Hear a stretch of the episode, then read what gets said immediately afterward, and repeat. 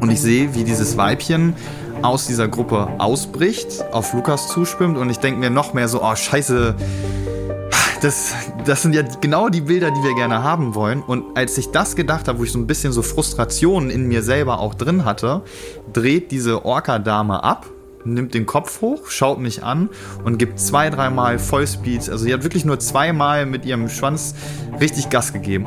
Und Regel Nummer eins, wenn wir mit Raubtieren interagieren, schwimme niemals vor Raubtieren weg. Niemals. Und diese eine Regel habe ich da gebrochen, weil mein Instinkt, mein menschlicher Instinkt mir gesagt hat, run.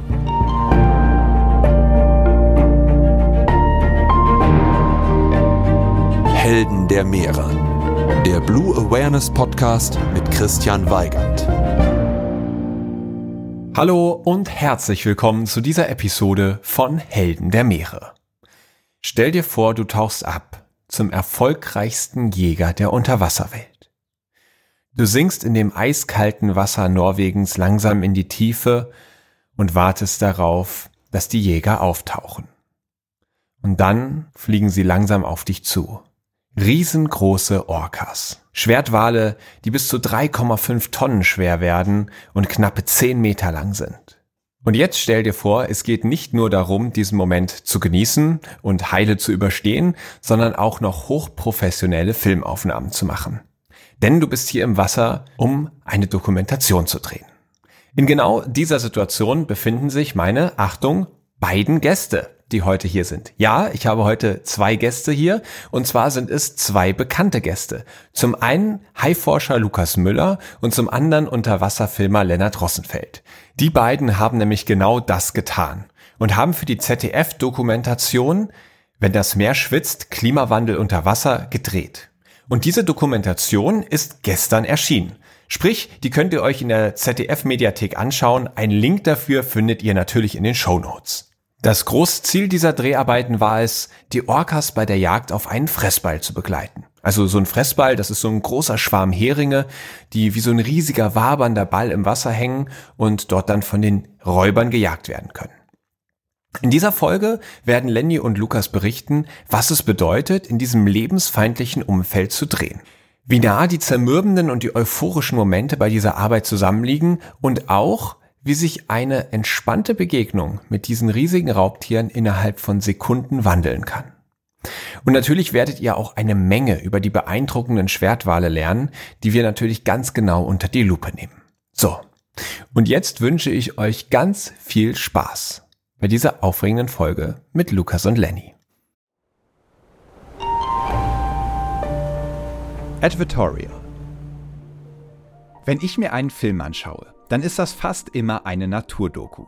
Denn nichts fasziniert mich so sehr wie die Wunder, die unser Planet zu bieten hat. Besonders, wenn sich diese unter der Wasseroberfläche abspielen. Und allen, die solche Dokumentationen genauso lieben wie ich, möchte ich eine Empfehlung aussprechen.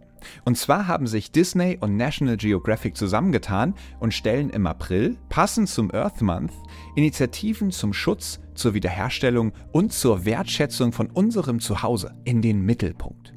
Besonders den Earth Day, nämlich Montag, den 22. April 2024, solltet ihr euch notieren.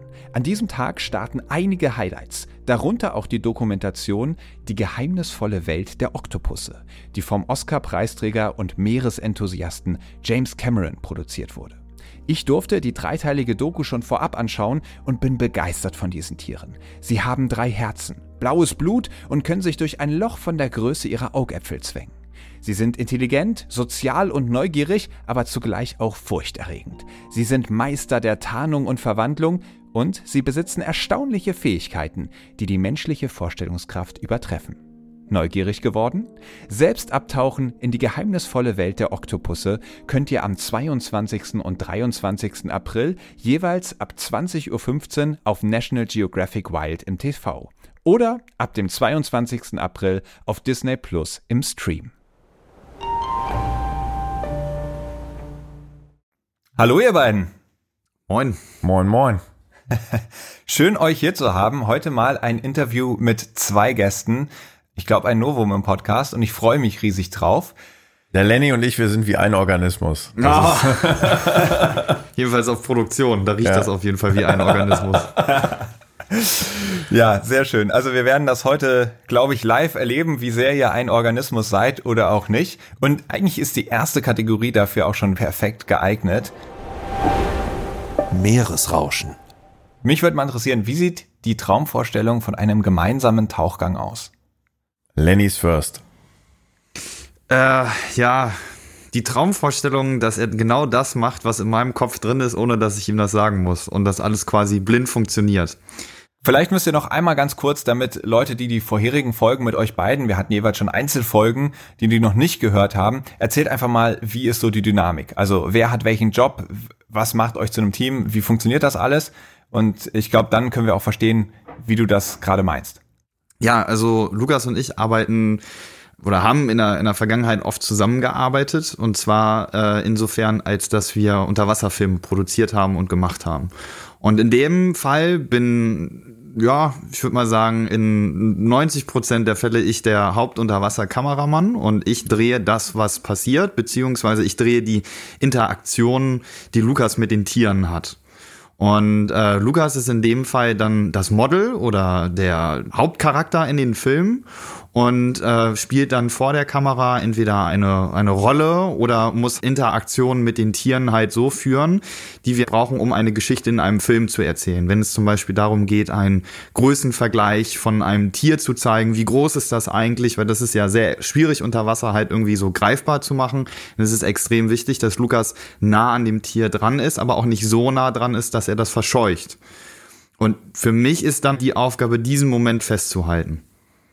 Und das war eigentlich ganz witzig, weil wir uns äh, über tatsächlich über Instagram kennengelernt haben damals. Dann sind, haben wir den ersten Dreh zusammen gehabt auf den äh, Azoren. Für naja, also wenn man ganz ehrlich ist, hatten wir den ersten Dreh im Dive for Life. Im Dive for Life, genau. Ich, ich bin ab und zu bei Stern TV zu Gast und dann haben wir den ersten Dreh im Dive for Life, im Tauchtank zusammen gehabt. Und dann ging es direkt auf die Azoren. Und das Spannende heutzutage ist, dass man ähm, sowohl als Forscher oder Protagonist oder Moderator als auch als Kameramann ganz viele Jobs gleichzeitig erfüllen muss. Also es ist nicht mehr wie vor 20, 30 Jahren, dass du als Unterwasserfotograf raus in die Welt fährst, schießt 20 Fotos, kommst zurück und kannst davon bequem für ein paar Monate leben. Du musst heute ganz, ganz viele Sachen gleichzeitig können. Und ähm, für Lenny ist Sicherheitstauchen, Flaschentauchen, Freitauchen, äh, Drohne fliegen, ähm, Kamera machen und dann aber auch ab und zu vor der Kamera zu sein. Das gehört auch äh, zu vielen Dokumentationsbeiträgen dazu, dass der Kameramann auch was vor der Kamera erzählen kann über das, was gerade unter Wasser passiert ist. Das ist die eine Sache und bei mir ist die andere Sache, ich bin ja auch nicht nur vor der Kamera, sondern ich habe die zweite Kamera und drehe dann ganz viel von dem Material, was wir am Ende in der Doku haben, mit. Und das sind eigentlich so diese beiden Multirollen, die wir einnehmen müssen, wenn wir unterwegs sind, weil auch die Budgets heutzutage bei Produktionsfirmen nicht so locker sitzen, wie das vor 20 Jahren noch der Fall war. Und deswegen hat dann ein ganz interessanter Prozess angefangen, zwischen uns voneinander zu lernen, weil genauso wie der Lenny viel von mir im Wasser lernt, was High-Interaktion und das Tauchen angeht, was Freitauchen, lerne ich unglaublich viel über, wie bediene ich meine Kamera unter Wasser und wie kann man auch posen vor der Kamera, um tolle Bilder äh, hinzukriegen. Und ja, in der Form arbeiten wir zusammen. Und das hat äh, doch sehr schnell dazu geführt, dass wir echt ähm, ein eingespieltes Team geworden sind, obwohl wir de facto so viel Zeit gar nicht miteinander verbracht haben, wenn man das mal auf Tage unterbricht. Wie, wie viele Tage haben wir zusammen verbracht? Also es ist schwer zu sagen, aber reell kennen tun wir uns jetzt eigentlich auch erst seit zweieinhalb Jahren. Und in diesen zweieinhalb Jahren haben wir jetzt drei, nee, vier, vier sehr intensive Produktionen zusammen gemacht. Mm, und das Ding ist ja, wenn man auf so einer Produktion ist, dann gibt es in dem Fall auch nur die Produktion. Also natürlich hat man seine Familie zu Hause sitzen, der man ab und zu mal irgendwie so Feedback gibt, wie es halt war. Aber die Zeit, die man da hat, die ist halt extrem intensiv, weil wir sind unter Wasser, wir, wir arbeiten zusammen, das muss funktionieren. manchmal gibt es auch eine kleine Reiberei und dann muss man das abends irgendwie wieder glatt bügeln und manchmal freut man sich auch einfach nur und feiert den Moment halt zusammen. Ja, wir arbeiten auch mit Raubtieren. Also wir das, arbeiten mit ja, genau, den größten Tieren äh, der Welt. Und ähm, wenn dann auch noch ein gegenseitiger Lernprozess stattfindet, dann ähm, sitzt man da echt abends und hat nicht nur krasse Sachen zusammen erlebt, sondern auch in diesem Moment auch noch voneinander gelernt und sitzt dann abends und das sind eigentlich die coolsten Momente, um die Frage zu beantworten, wie stellst du dir einen perfekten Tauchgang vor? Der perfekte Tauchgang ist sicherlich, dass wir was Spektakuläres unter Wasser erleben. Und da können wir gleich reden über Orcas, Tigerhai, über all das, was wir über die letzten zwei Jahre zusammen gedreht haben. Ähm, aber das Coolste ist eigentlich, wenn man eine intensive Situation im Wasser zusammen hatte, wo es wirklich um alles geht, beide als Team zusammenarbeiten und man dann am Ende noch am besten im, im Zimmer sitzt und so ein bisschen skribbelt auf einer Serviette mit einem Stift und sagt, nee, morgen müssen wir von dem Winkel tauchen und das hat gut funktioniert und dann macht man es am nächsten Tag und das macht Klick. Und, und dieses Klick, dieser Moment, der schweißt halt extrem zusammen.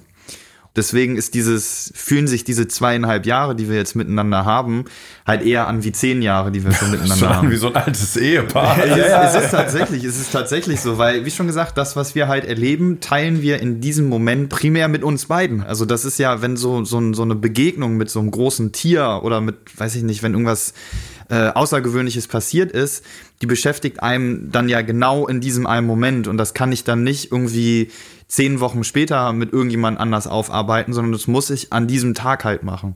Und wenn man das halt hat und einen Partner hat, dem man sich so hingehend halt auch anvertrauen kann, dass man sagen kann, oh Alter, das war heute gut oder das war schlecht oder was meinst du denn? Dann schweißt das halt extrem zusammen. Und deswegen fällt mir die Antwort so schwer äh, zu sagen, wie lange kennen wir uns jetzt eigentlich schon, weil gefühlt kennen wir uns schon seit zehn Jahren und wie Lukas sagt, sind wir schon ein altes Ehepaar. Aber de facto ist es eigentlich noch gar nicht so mega lange. Wenn ich da einen kurzen äh, Fact äh, droppen kann, ähm, es gibt eine Chemikalie bei uns im menschlichen Körper, die heißt Oxytocin und die wird auch hauptsächlich ausgeschüttet von Müttern während der Schwangerschaft, die dann vom ähm, Kind aufgenommen werden. Und diese Chemikalie führt dazu, dass wir starke menschliche Bunde äh, empfinden. Und da gibt es ähm, unter Extremsportlern zum Beispiel ähm, Studien, die nachgewiesen haben, dass extreme Erlebnisse, das jetzt äh, unter Soldaten zum Beispiel hat man das auch gemessen, die in Kriegsgebieten waren zusammen, die kommen aus solchen Gebieten wieder und haben einen viel, viel engeren Bund teilweise mit ihren Kameraden als mit der eigenen Familie. Ich will jetzt gar nicht das vergleichen, was wir machen mit, mit dem Trauma, durch das äh, Soldaten gehen, aber ich glaube, bei uns ist das auch so. Du erlebst so krass emotionale Erlebnisse. Ähm, also ich meine, wir waren jetzt in, in Norwegen, eiskalt, äh, 0 Grad Wassertemperatur, minus 7 Grad Außentemperatur. Und dann fliegen plötzlich diese drei Tonnen schweren Götter über dich drüber, diese Fabelwesen. Da musst du dich schon ab und zu zwicken und mal rüber gucken, ob, ob dein Tauchbuddy noch am Leben ist oder ob du noch am Leben bist. Äh, ist schon, schon surreal. Sehr cool. Ich glaube, wir sind alle gespannt darauf, in eure Abenteuer tatsächlich mit einzutauchen und deswegen springen wir auch in die nächste Kategorie. Abenteuer Ozean. Ihr habt euch ja auf ein ganz besonderes Abenteuer begeben. Und zwar seid ihr nach Norwegen gereist. Was war da euer Plan? Wir waren da für eine, äh, einen Dokumentationsdreh fürs äh, ZDF und in der Doku geht es um die Auswirkungen des Klimawandels auf äh, arktische Ökosysteme. Der Orca ist natürlich der König des arktischen Ökosystems oben in Norwegen nördlich des Polarkreises. Und jedes Jahr kommen hunderte von Orcas in die Fjorde von Norwegen um die Region um Scharvoy herum. Wo ist das genau? In Nordnorwegen, ähm, in der Nähe der Lofoten und jagen dann riesige Heringsschwärme. Die Heringsschwärme kommen zum Überwintern in die Fjorde, um dort ähm, vor Raubtieren und den Elementen geschützt zu sein. Und die Orcas machen Jagd auf diese Tiere. Und dieses Naturspektakel findet fast jedes Jahr statt. Ähm, man muss sehr viel Glück haben, manchmal hat man auch Pech, da können wir gleich drüber sprechen. Mhm. Ähm, ja, und dann haben wir gesagt, fahren wir mal nach Norwegen und tauchen mal in Eiswasser. Machen wir mal eben. Kannst du dich noch an die Vorbereitung erinnern, wie wir am Telefon gehockt haben und über Handwärmer und alles? Ja, das ist halt eine Produktion, die uns beiden extrem viel abverlangt hat, weil wir beide unter solchen Bedingungen auch noch nie gearbeitet haben. Es ist so, zu tauchen im 27, 28 Grad warmen Wasser, bei klarer Sicht, bei Sonnenschein, das macht Spaß, das ist schön, das ist easy. Aber zu tauchen, Na, komm, halt ist auch noch harte Arbeit, jetzt nicht hier ja, das meine Arbeit runterreden. Nein, so, also ich will jetzt nicht sagen, dass das easy easy ist, aber im Vergleich zu dem, was wir dort vor der Brust hatten, ist das easy. Das muss man muss man schon so sagen, weil in Norwegen ist es halt einmal nicht nur die Wassertemperatur, die äh, bei uns halt zwischen 0 und 4 Grad gelegen hat. Alleine das, also 0 Grad an der, an der Luft, das ist schon kalt. Dann kann man sich vorstellen, wie kalt das ist im Wasser. Dann kommt mit dazu, dass wir Sichtweiten von, wenn wir Glück hatten, maximal, maximal 15 Meter hatten. Eher so im Durchschnitt würde ich sagen, waren es 10 Meter, die wir überhaupt gesehen haben. Dann kommt noch mit dazu, dass wir extrem wenig Licht haben weil in dieser Jahreszeit hat man so ein Zeitfenster, was von Tag zu Tag kürzer wird, von maximal vier Stunden Tageslicht. Dann kommt noch mit dazu, dass wir in einer extrem lebensfeindlichen Umgebung irgendwie so unterwegs sind. Es ist kalt, es ist windig. Von jetzt auf gleich können Schneestürme irgendwie aufziehen und man sieht auf einmal, wo man vorher zwei Kilometer gesehen hat, auf einmal nur noch 100 Meter oder noch weniger. Ähm, und dann kommt es mit dazu, dass wir es mit Tieren zu tun haben, die ganz, ganz, ganz oben an der Nahrungskette stehen. Es gibt kein Tier, was dem Orca so gefährlich werden kann. Und das weiß dieses Tier natürlich auch. Und dieses Tier ist auch gar nicht so sehr an uns interessiert. Das heißt, den Moment überhaupt festzuhalten, dieses Tier zu drehen. Und ich sag mal, wenn man jetzt einen Faktor hat, wo man halt sagt, ja, wir können schlechte Sichtweiten haben, dann ist das für mich, ich rede jetzt aus der Kameraperspektive raus, ein Punkt, wo ich mich drauf einstellen kann und sagen kann, ja, okay, dann gibt es vielleicht einen Tag, da ist besser. Aber wenn du halt jetzt fünf, sechs Faktoren hast, die zusammenkommen, ist das halt extrem schwierig. Das ist jetzt so aus der Naturebene rausgesprochen, aber die menschliche Ebene, die dann halt auch noch mit dazu kommt, und das ist die Kälte, die ist halt nochmal ein wirklicher Gamechanger. Und da muss man sich halt, also ich sehe es auf jeden Fall so auch drauf vorbereiten. Und ich habe mich äh, noch nie zuvor so extrem auf eine Produktion vorbereitet wie auf unsere Norwegen-Produktion. Und was hast du gemacht, um dich vorzubereiten auf diese Kälte? Ich habe den in die Eiswanne geschmissen. ja, also ich habe ich hab mich mit Leuten zusammengesetzt. Unter anderem haben Lukas und ich uns halt auch zusammengesetzt und wir haben Pläne ge erstellt, geschmiedet, wie man seinen Körper auf extreme Konditionen äh, trainieren kann. Und ähm, das ist, indem man äh, ein ganz besonderes Sportprogramm macht, also indem man halt gewisse Sportübungen macht, die den Körper so sehr ans Limit bringen, dass man ähm, ja, dass die Muskeln extrem gereizt sind, aber man trotzdem noch ein bisschen mehr aus sich raus. Ja, vor allen Dingen auch, dass man ähm, mental darauf vorbereitet Genau, dass ist. man damit ja. umgehen kann, dass wenn dein Körper halt sagt, so ich kann nicht mehr, dass du ihm sagen kannst, doch, du kannst noch. Und das ist halt so der Knackpunkt an der ganzen Kiste. Ähm, dann kommt es halt mit dazu, dass man seine Ernährung umstellen kann. Das ist auch zum Teil passiert, dass man halt auf äh, gewisse Sachen verzichtet hat und andere Sachen halt mehr reingebracht hat, damit der Körper einfach widerstandsfähiger wird. Und dann kommt es halt mit dazu, dieses mentale Training, ähm, Kälte. Und ähm, das ist halt ähnlich wie beim Thema Luftanhalten. Man wundert sich, was der Körper alles kann und wie lange er es kann. Man muss es ihm halt nur vernünftig erklären. Und da klar war, dass das Wasser in Norwegen extrem kalt ist, habe ich halt versucht, meinem Körper halt zu sagen, du kannst auch mit kaltem Wasser umgehen. Da gibt's richtig sexy WhatsApp-Fotos, wie der Lenny am Wochenende morgens total demotiviert, aber diszipliniert in diese Eiswanne steigt und Genau. sich abfriert. Ja, Ja, und da habe ich mir so eine Regentonne gekauft und die wurde mit Wasser voll gemacht. Die steht nach wie vor auf meinem Balkon und die wurde dann äh, ein bis zweimal die Woche mit Eis dann gefüllt. Äh, und da habe ich mich dann für zehn Minuten reingehockt und als ich dann fertig war, habe ich mich nochmal zehn Minuten auf den Balkon gestellt, damit halt diese Kälte wirklich reell an meinem Körper kommt und mich dann halt auch gezwungen, cool zu bleiben, ruhig zu bleiben. Jetzt nicht so dieses, hu, ah, jetzt ist, oh, es ist kalt, kalt, kalt, sondern halt zu sagen, ja, es ist in Ordnung. Und das war auch, also es war essentiell. Ich, darf ich mal probieren, den, den Hörer mitzunehmen auf so einen Tag, wie so ein Tag Norwegen aussieht für uns? Ja, unbedingt. Aber lass uns noch einmal, bevor wir nach Norwegen gehen, Ja, klar. noch mal ganz kurz auf den Orca eingehen, dass wir, dass wir sozusagen dieses Setting haben, weil der Orca, Lukas, du hast im Vorgespräch schon gesagt, der blickt ja auch selbst auf eine ganz spezielle Evolution zurück. Also du sagst, es ist der Apex, also der Top-Predator, der ganz oben an der Nahrungskette steht. Und äh, wie ist er da hingekommen? Weil das Spannende bei den Walen ist ja schon mal, dass sie ja schon mal an Land gelebt haben und zurückgekehrt sind. Wisst ihr, was das für Tiere waren, als sie noch an Land lebten? Genau, das, das Spannende ist ja, der Orca ist ein Delfin. Ja. Und die Familie der Delfine äh, vermutet man, er stammt ab von einem hippoähnlichen Tier, was wolfsgroß war und sich im Wasser vor großen Raubtieren versteckt hat. Und dann nur noch durch die Nasenlöcher, durch die Atemlöcher geatmet hat und dann nach und nach und nach ins Meer gewandert ist.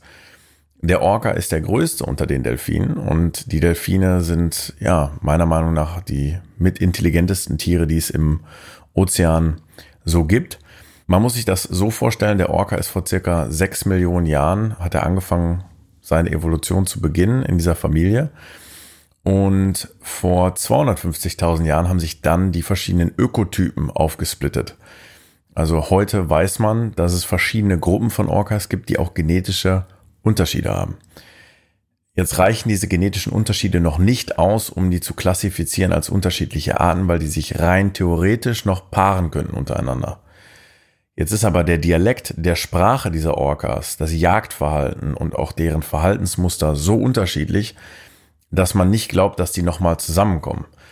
Und diese verschiedenen Ökotypen, die haben sich vor 250.000 Jahren auseinander dividiert auf die Ozeane. Zum Vergleich, zu dieser Zeit hat der Homo sapiens noch um die Vorherrschaft gegen den Neandertaler gekämpft. Das heißt, wir hatten noch mehrere Arten von Menschen, die hier in Europa gelebt haben und sich auch miteinander gepaart haben, als der Orca, so wie er heute unverändert ist, sich aufgesplittet hat auf die Eroberung der Weltmeere. Und diese verschiedenen Ökotypen, das ist ganz interessant, die haben verschiedene Jagdmuster. Also es gibt einige, die spezialisieren sich auf Pinguine und andere, die spezialisieren sich auf Wale. Und dann gibt es halt die Orcas in Norwegen, nördlich des Polarkreises, die spezialisieren sich auf die Jagd der Heringe. Die sind alle intelligent genug und auch fähig genug, alles zu jagen, aber sie haben ihre, ihre Nischen gefunden. In jedem Fall ist der Orca Number One. Ob weißer Hai, ob Blauwal, ob Thunfisch oder Robbe, der, der Schwertwal, der Orca, der kann jedes andere Tier als, als Beute wahrnehmen. Und das war auch für mich das erste Mal mit diesem Tier gezielt im Wasser zu sein. Ich habe sie vorher gesehen, ich war auch einmal kurz vor im Wasser, aber das war das erste Mal, dass ich wirklich Zeit mit den Tieren verbringen konnte. Und das dann zu tun in so einem lebensfeindlichen Gebiet, wo für uns auch vieles neu war, ist natürlich dann umso eindrucksvoller. Okay, und dann seid ihr nach Norwegen gefahren und jetzt kannst du gerne mal erzählen, wie da eure Tage so abliefen. Ja, wir, wir fangen an damit, dass ich den Wecker dreimal auf Snooze gedrückt habe und der Lenny den Wecker dann zweimal auf Snooze gedrückt hat. Wie viel Uhr haben wir denn eigentlich, wenn der Wecker klingt? Du, das war sogar angenehm, weil wir erst so um, um sieben, acht Uhr aufstehen mussten, weil es erst um neun Uhr aufs Boot ging, weil ja dunkel war. Das macht ja, macht ja keinen. Wann wird's hell? Ähm, so gegen neun, zehn Uhr kommt das erste Licht und dann hat man so von zehn bis 13, 14 Uhr Drehzeit gehabt, drei, vier Stunden. Was auch bedeutet, ist Go-Time. Also du bereitest dich vor und in dem Moment, wo du auf dem Boot bist, ist dann Go-Time. Und wir hatten noch nie so viel Equipment, glaube ich. Ne? Also ähm, wir packen ein erstes Paar Handschuhe, zweites Paar Handschuhe, Thermounterwäsche, dann äh, Handtücher, heißer Tee, Handwärmer. Ich habe noch so eine Opa-Heizdecke immer mitgehabt. Buffs, äh, Regenjacke, zweite Jacke, Regenhose, Gummistiefel, dann noch Fußwärmer in die Gummistiefel rein. Ähm, also alles, was man irgendwie machen kann, um sich vorzubereiten auf diese Kälte, nimmst du mit. Und dann geht's aufs Boot, dann fahren wir auch schon raus und was total äh, viel Spaß macht, mit dem Lenny zu arbeiten ist, oft ist es so, dass wenn du auf einem Boot bist und du suchst nach Walen, der Skipper und die Biologen die einzigen sind, die Ausschau halten. Und der Skipper kann auch manchmal gerne in ein Quetschen äh, verführt werden mit den Gästen. Oder mit dem Biologen. Und am Ende ist es halt so, je mehr Augen aufs Wasser gucken, desto besser findet man Tiere. Und dann war es eigentlich immer so, dass der Lenny und ich relativ schnell Kopfhörer im, im Ohr hatten, haben uns vorne aufs Boot gestellt und dann hat jeder angefangen, den Horizont abzuscannen.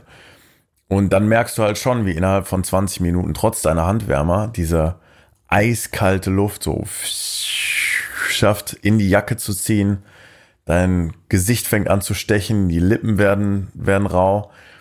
Und dann passiert's. Dann kommt, boom, Orcas, 11 o'clock. Was halt uns ganz wichtig war oder was mir ganz wichtig ist, ist, wenn wir mit solchen Tieren arbeiten, dass wir den Tieren immer Raum lassen. Auch von uns wegzuschwimmen. Denn Ähm, der Orca kann unglaublich gut hören und am Ende des Tages ist, sind auch Bootsgeräusche unter Umständen Störgeräusche für die Tiere. Und deswegen haben wir ein großes Risiko auf uns genommen und haben gesagt, wir wollen gar nicht dahin fahren, wo die ganzen Touristenboote sind, sondern wir fahren in Nebenfjorde, wo vielleicht auch gar keine Orcas sind und haben manche Tage gar nichts gesehen. So, und das ist natürlich unglaublich frustrierend, wenn du ins Wasser springst, wenn du die Hände dir abfrierst, dass du nichts mehr spürst und du siehst nicht einen Orca. Wie viel Zeit hattet ihr insgesamt, um die, um die Jagd filmen zu können? Ähm, wir hatten 14 Tage Zeit, was auch eine, eine ganz gute Zeit ist. Der Frank Wirth von World Wildlife Observations hat uns da echt unterstützt und uns gesagt, ihr könnt noch eine Woche auch eher kommen, um schon anfangen zu filmen, weil er weiß, wie schwierig das ist. Das war quasi euer Kontakt vor Ort. Genau, ja. Ist ein äh, guter Geschäftspartner von uns, mit dem wir oft Expeditionen durchgeführt haben, auch auf den Azoren. Und dann gab es aber auch die Tage, an denen wir dann Glück hatten und belohnt wurden und dann ins Wasser gesprungen sind. Das war schon Action. Und dann ist auch Go-Time. Also da sind wir dann auch drei, vier Stunden, keine Witze, kein Geplänkel, da ist nicht eine Sekunde dann Pause, sondern dann musst du auch in drei Stunden versuchen, mit dem Tageslicht alles festzuhalten, was, was nur geht. Ich, wenn ich euch richtig verstanden habe, war es ja aber so, dass am Anfang ähm, ihr immer wieder Orcas gesehen habt, auch mit denen interagieren konntet, da reden wir gleich drüber.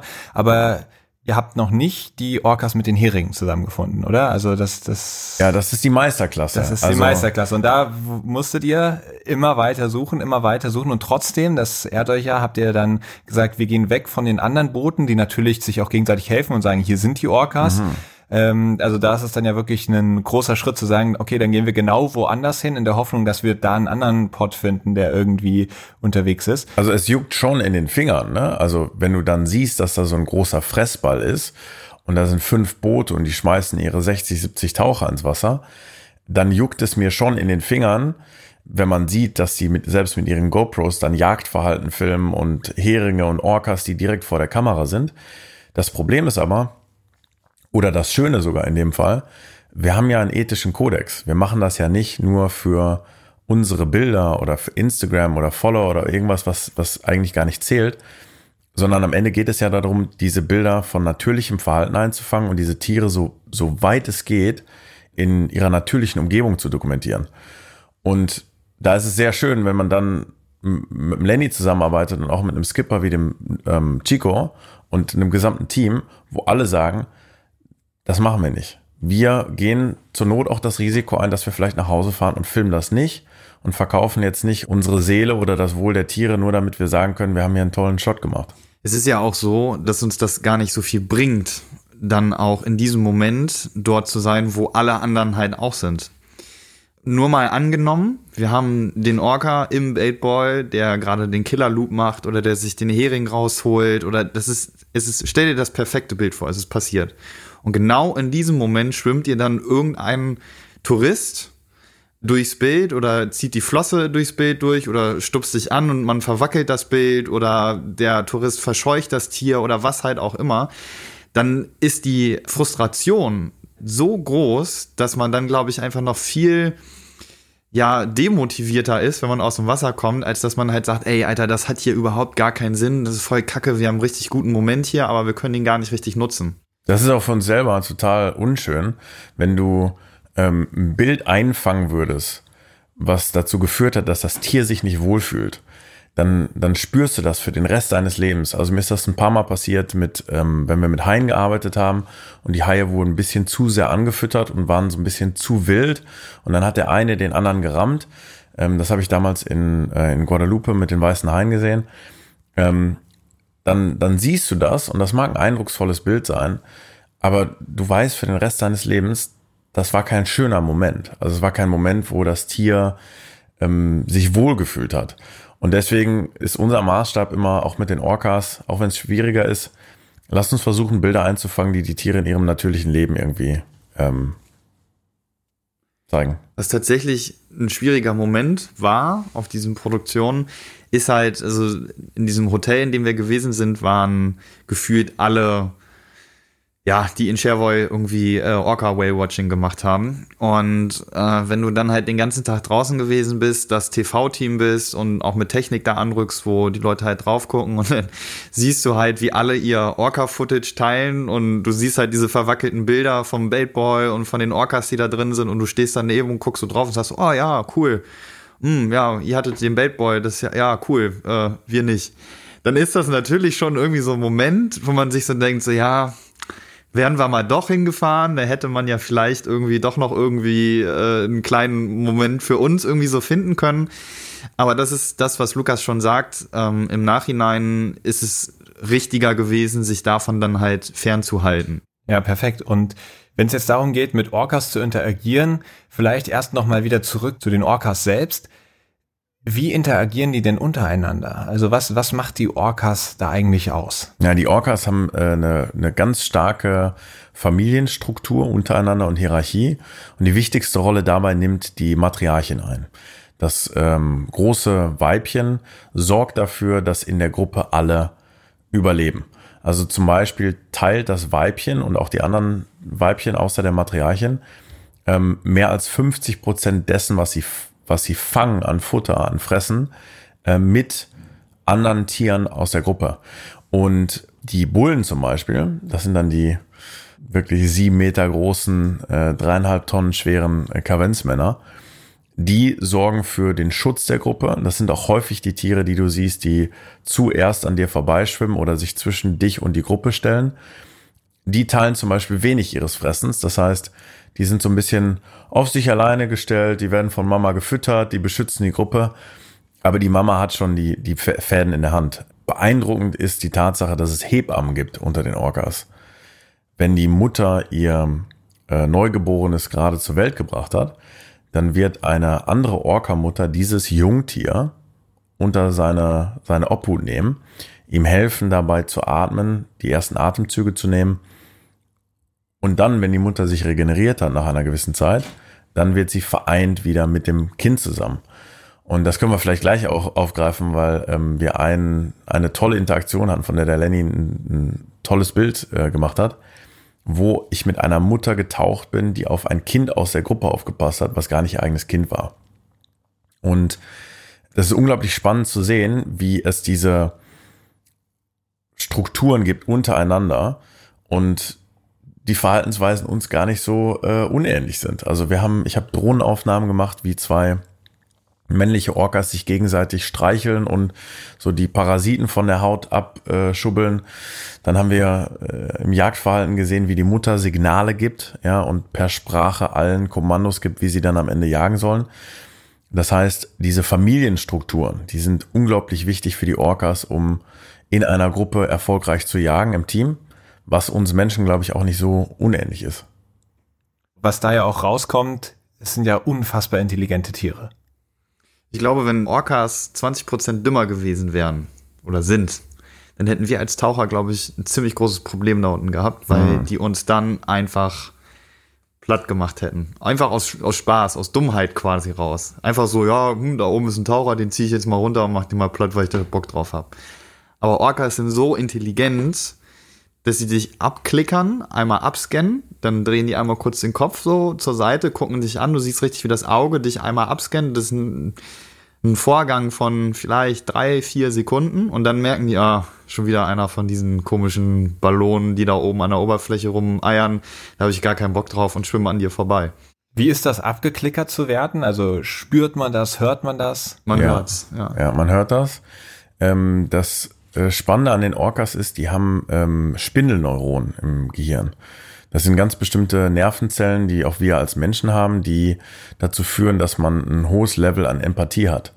Und das gemixt mit einem ähm, sehr großen Gehirn und den Fähigkeiten des Echolots führt einfach dazu, dass dieses Tier unter Wasser uns weit überlegen ist. Und das, was der Lenny gerade gesagt hat, ist der Grund, wieso Orcas uns nicht attackieren und, und wir im Wasser absolut sicher sind, wenn wir mit Orcas tauchen, auch wenn sich das nicht immer so anfühlt. Äh, können wir äh, ein Lied von singen. Ähm, du bist sicher im Wasser, weil der Orca so intelligent ist. Der weiß zu jedem Zeitpunkt, was deine Körperdichte ist, wie viel Fettanteil ist, ob du ein Beutetier bist. Und der könnte selbst in Norwegen Tiere jagen wie den Buckelwal oder äh, Minkiwale. Aber er sucht sich den Hering aus, weil er weiß, das ist die effizienteste, energiereichste Beute, die ich hier einfach fangen kann. Ja, das war ein besonderes Puzzle, das für uns äh, herauszufinden, mit diesen Tieren zu tauchen, weil man muss sich das so vorstellen, hinten am Boot der Bootsmotor dröhnt, vorne Skipper, Kamerateam, Lenny sitzt auf der linken Seite, ich auf der rechten Seite.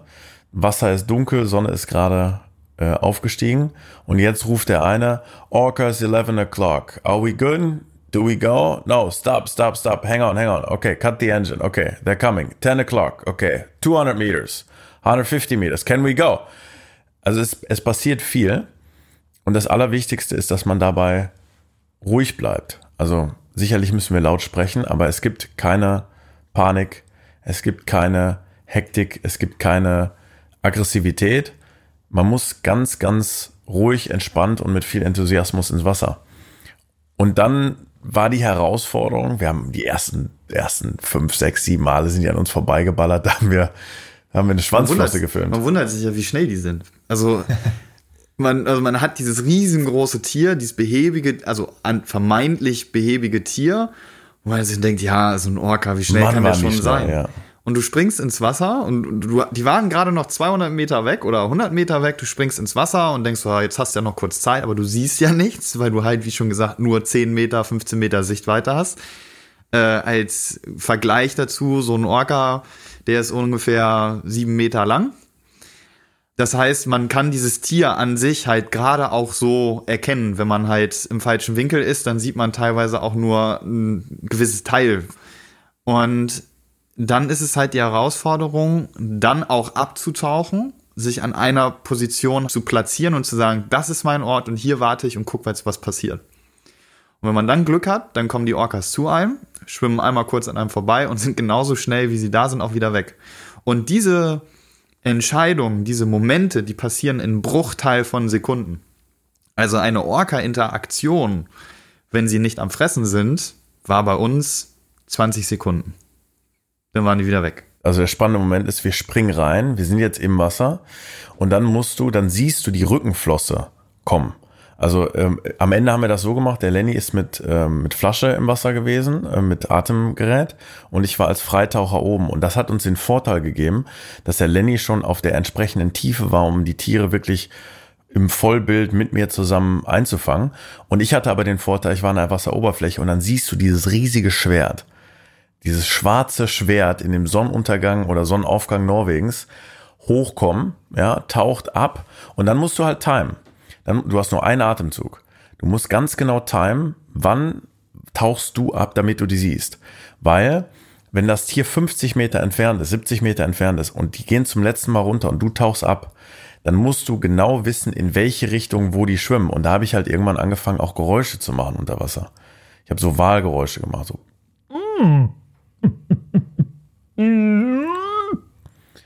Und das hat ein paar Mal so gut funktioniert, dass die Tiere neugierig auf uns zugeschwommen sind. Und der Lenny hat von unten gesehen, wenn ich oben abgetaucht bin, dann war klar, okay, die müssen jetzt hier irgendwo kommen. Aber diese 15 Sekunden zwischen Abtauchen und jetzt warten auf diesen schwarzen Schatten, die sind, die fühlen sich an wie eine Ewigkeit weil um dich herum alles dunkel und grün ist und äh, sich anfühlt wie so ein, als ob man im All ist. Ja, und dann kommen diese, diese großen Schatten auf dich zu. Und auch wenn das nur, wie Lenny gerade sagte, 20 Sekunden dauert, im Kopf, wenn das passiert in dem Moment, Du hörst, sind du das die Uhr klicken. Du Minuten. Hörst, du das fühlt sich an wie eine Ewigkeit. Klick, klick, klick. Man, und, und das Ding ist halt, du bist auf einer Bühne. Du musst dir vorstellen, du bist auf einer Bühne, der Vorhang geht auf und auf einmal kommt dieses Tier auf die Bühne und du stehst da und du schaust nach oben oder nach unten, je nachdem, wo man sich halt positioniert hat. Und dieses Tier kommt rein, es guckt dich kurz an und schwimmt dann wieder einfach an dir vorbei. Und dieser Moment, wenn es halt da ist, du wartest drauf, du hast dich darauf vorbereitet und dann passiert's auf einmal. Das ist, wie Lukas gerade sagt, das ist ein Gefühl von, ich war da unten drei Stunden, obwohl es halt äh, 30 Sekunden gewesen sind. Wenn man dann halt wieder hochkommt, dann ist halt entweder so, dass man sich quasi in die Arme fällt und sagt, Alter, was war das denn gerade? Das ist ja total surreal gewesen, total toll gewesen. Oder man kommt halt hoch und sagt, ey, scheiße, das Bild ist unscharf, das müssen wir nochmal machen, das war verwackelt und das reißt einen dann aus dieser Fantasiewelt, aus dieser tollen Welt dann direkt wieder raus. Ja, man wir halt so ja am Ende merkt, auch aber, am Arbeiten. Genau, wir sind ja am ist- Arbeiten. Ja. Wir sind ja nicht hier, um jetzt einfach nur Spaß zu haben. Also das ist ein großer Teil unseres Jobs, wofür ich sehr dankbar bin. Aber dieser Moment, der sich auf einmal angefühlt hat wie eine Ewigkeit und alles läuft in Slow Motion ab, der ist auch genauso, klack, ist es wieder vorbei und man ist wieder im Alltag drin, man muss wieder raus und dann geht dieses ganze Prozedere wieder von vorne los und dieses Wechselbad der Gefühle von Faszination, Ehrfurcht, Freude wird ganz schnell abgewechselt von ich bin total im Arsch, mir ist kalt, ich kann nicht mehr, ich will auch nicht mehr, aber ich muss noch. Das ist zum Beispiel ein Punkt, auf den man sich halt nicht vorbereiten konnte. Weil jetzt kann ich dir sagen, wie fühlt es sich an, mit einem Orca im Wasser zu sein und wie fühlt es sich an, einen Freitaucher mit dabei zu haben und das halt irgendwie so zu filmen. Aber auch ich habe sowas vorher noch nie gemacht. Und, Und das da- ist halt auch ein, auch ein Knackpunkt, wenn man halt einmal weiß, was man macht, sag ich mal, fallen einem viele Dinge halt sehr viel einfacher, wie das ja immer so ist im Leben. Aber Diese, diese Ja. Reizüberflutung, von der du gerade Ja. gesprochen hast, das ist ein ganz, ganz wichtiger Punkt. Denn ich glaube, auch für dich war die Expedition eine riesen Lernerfahrung, weil so viele Reize gleichzeitig passieren, dass man manchmal auch ähm, überladen ist von Reizen, die man Definitiv. nicht alle verarbeiten kann. Und da habe ich Glück gehabt, dass äh, ich früher schon mit großen Raubtieren gearbeitet habe, weil wir müssen auf dem Wasser wirklich aufpassen. Also so, so spaßig das auch anhört, mit Orcas tauchen, gerade die Kälte, da, da muss man immer ein Reset schaffen, zu sagen, wir sind gerade bei der Arbeit, okay, Fokus, back to the roots, wir fangen von vorne an. Wir hatten zum Beispiel einen Tag, wir waren ähm, draußen auf dem Wasser, großes Bändchen haben wir plötzlich alleine gesehen. Das ist um so eine Fischerboje, wo eine Reuse dran war, geschwommen und dieses Schwert stand plötzlich. Wir gucken in, ins wunderschöne Licht Norwegens und dieses Schwert steht im Wasser. der hat Pause gemacht. Bewegt sich nicht. Äh, Was, was passiert denn hier? Schläft er oder was? Und dann ähm, hat der Chico einen Bootsmotor ausgemacht, der Orca ist abgetaucht, kam nach oben und stand wieder. So, und dann sagte der Chico, das hat er noch nie gesehen. Und nach, ich würde mal sagen, fünf Minuten oder so, habe ich irgendwann gesagt, weißt du was, Chico, ich springe jetzt einfach mal rein. So, und dann bin ich reingesprungen, schwimme in die Richtung, wo ich ihn vermutet hatte. Er war dann gerade abgetaucht und dann bin ich abgetaucht, so auf, weiß nicht, 12, 15 Meter und mach unter Wasser so, Wasser so und ich guck und ich guck und ich guck und nichts und plötzlich habe ich dieses, dieses Klingeln im Ohr, diesen Spidey Sense, genauso wie bei den, bei den Haien, wenn man so ein ungutes Gefühl hat, drehe mich nach links um und da kommt aus der Tiefe so ein Riesenbulle an und hat diesen, diesen Ruf, den ich gemacht habe, gehört. Kommt an, schwimmt vor mir entlang. Ich habe vielleicht anderthalb Meter, zwei Meter zwischen mir und dem Orca gehabt. Guckt mich an, zieht ganz langsam an mir vorbei, dreht sich um, guckt nochmal über die Schulter und schwimmt weg.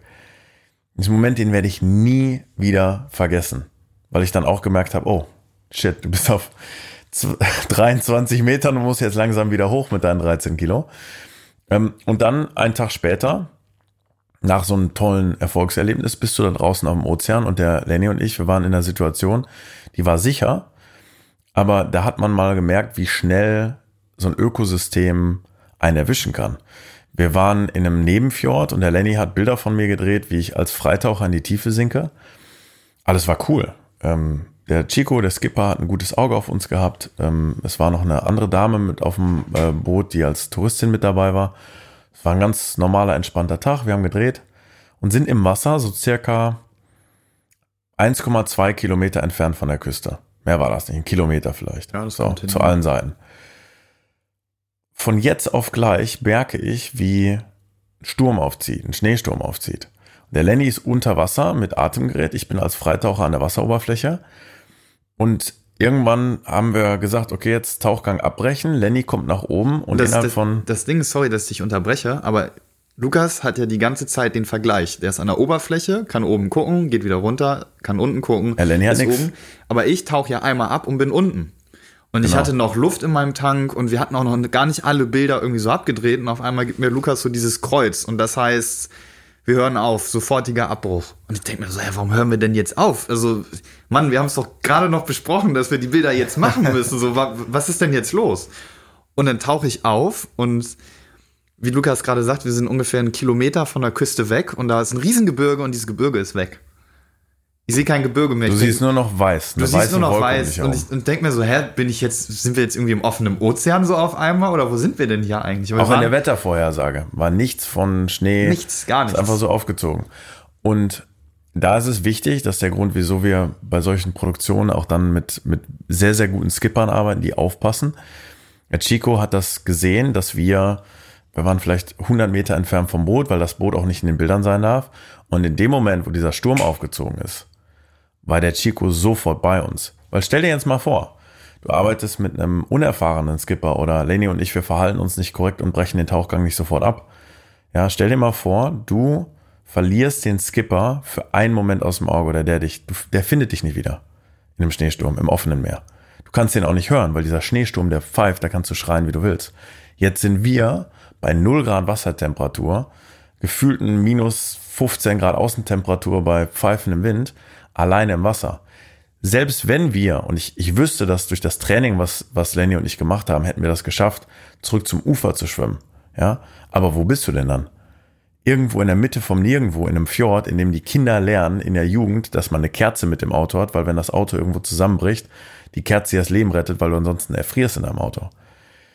Und in dem Moment haben wir nicht nur so ein bisschen auch Selbstbewusstsein äh, gefunden für unser Team und wie konservativ wir auch äh, in solchen Extremsituationen arbeiten.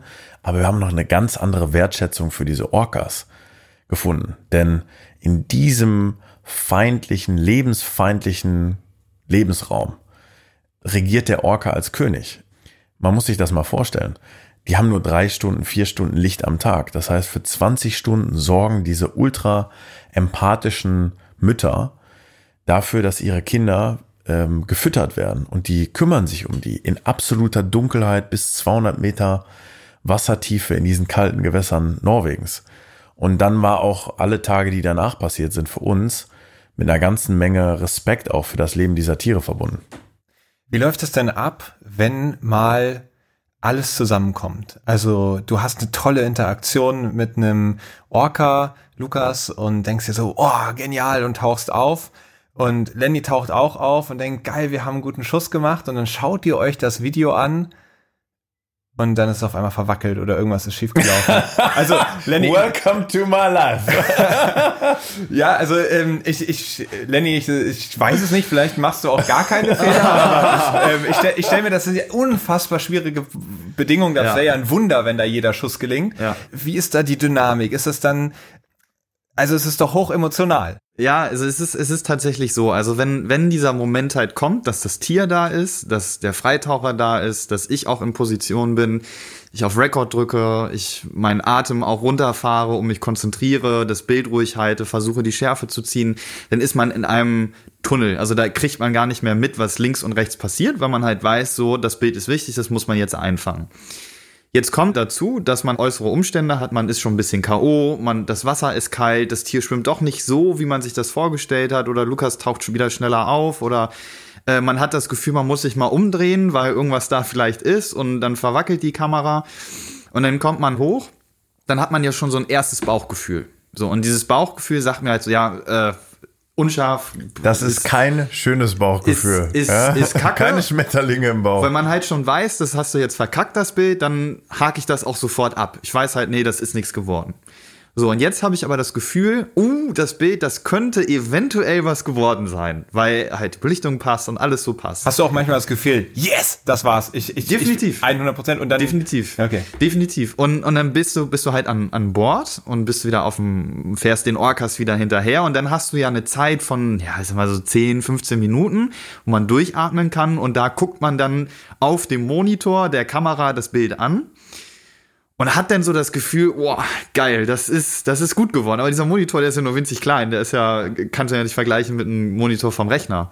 Und dann hat man ein gutes Bauchgefühl und denkt halt so, ja, das ist doch ganz cool geworden und das schauen wir uns nachher mal an. So, und dann ist der Tag vorbei, du hast viele Eindrücke gekriegt, bis im Hotelzimmer, packst die SD-Karte in den Rechner rein, schaust dir das Bild an und siehst es unscharf.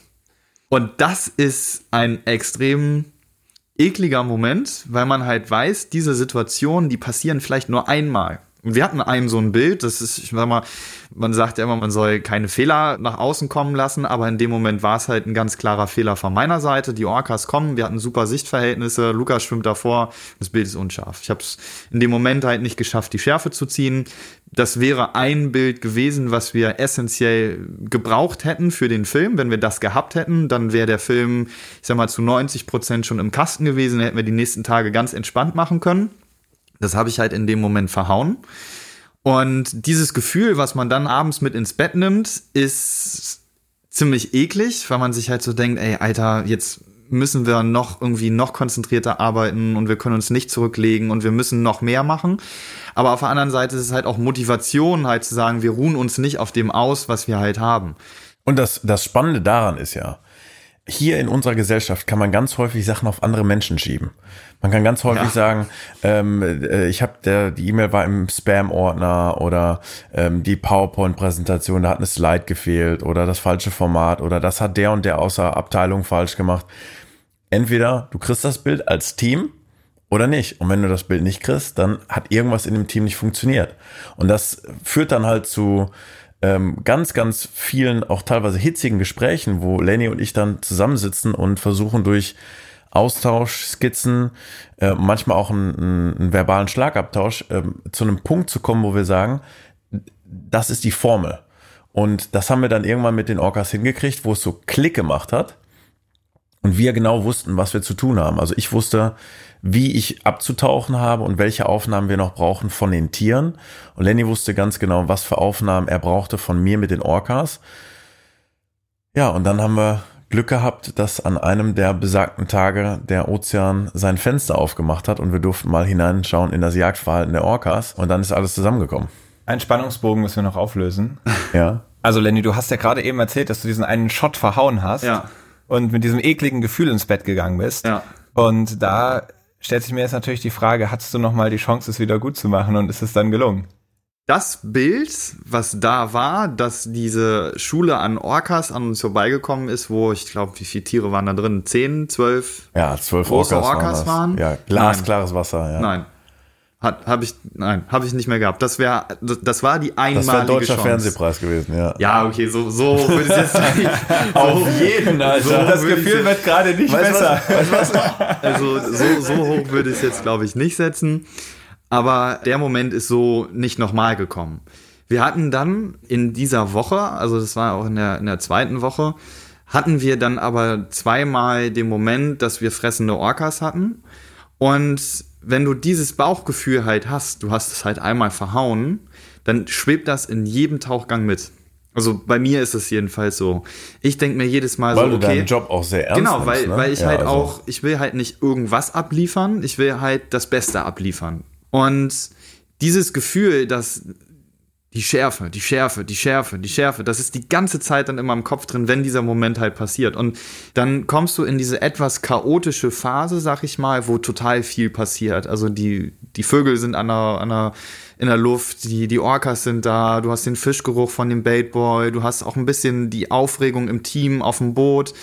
Und dann passiert das alles und dann kommt dieser Moment, wo äh, der Freitaucher da ist, wo er sein soll, wo der Orca genau da lang schwimmt, wo er lang schwimmen soll und man selber wieder in Trance ist. All diese, diese ganzen Sachen, die man sich vorher so eingebläut hat, die Blende muss passen, die Schärfe muss passen, das muss passen, das muss, das ist auf einmal auch alles weg. Man funktioniert.